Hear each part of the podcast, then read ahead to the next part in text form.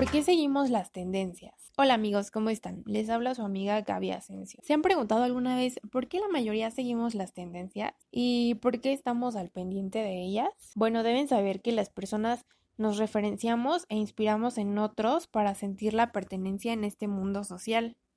Y bueno, es que las modas no son la excepción de esto. Las seguimos por el hecho de ser seres sociales y llegamos a niveles de sofisticación tales que cuesta darnos cuenta a simple vista por qué de golpe nos comportamos todos similar frente a una tendencia buscando consumirla. Y es que si les explico todo esto por niveles, sería algo como ir de un nivel 3 a un nivel 0. El nivel 3 sería el principio de conformidad.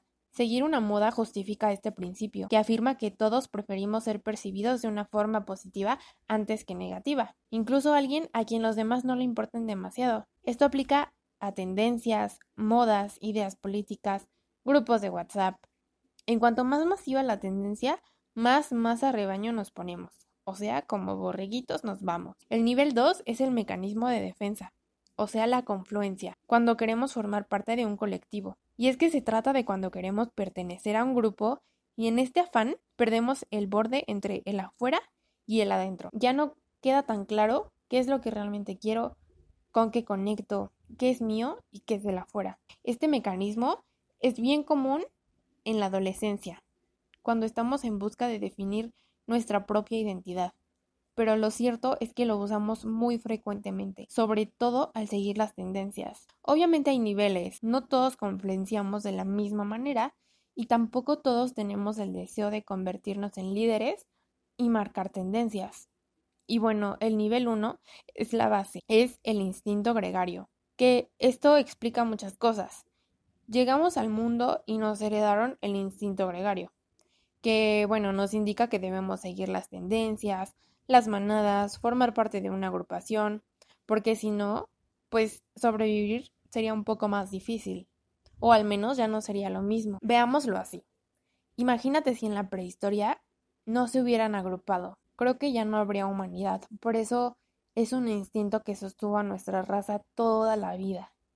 Y en el nivel cero está el apego, la mirada de la otra persona. Este nivel sería el primero de los primeros es el que sostiene todo lo que somos y todo lo que hacemos. Cuando nacemos, lo más importante del mundo es el apego de alguien más, que por lo general es nuestra madre. Y ahí en este vínculo es en la mirada que se juega todo. Porque cuando alguien te sostiene la mirada, es la vida. La moda tiene este componente que nos da un empujón para volvernos más visibles o más vistosos cuando estamos bien cerquita de la tendencia. Y bueno, es que entonces, sabiendo esto, los y las motivo a pensar cuál es su relación con las modas y tendencias.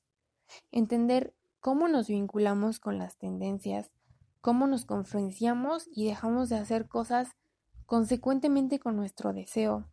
Prestar atención para que no se naturalice en nosotros. También qué valor le damos a la mirada del otro y por supuesto saber qué límites ponemos para que esa mirada no nos condicione y dejemos de ser nosotros mismos. La clave de todo es conocerte.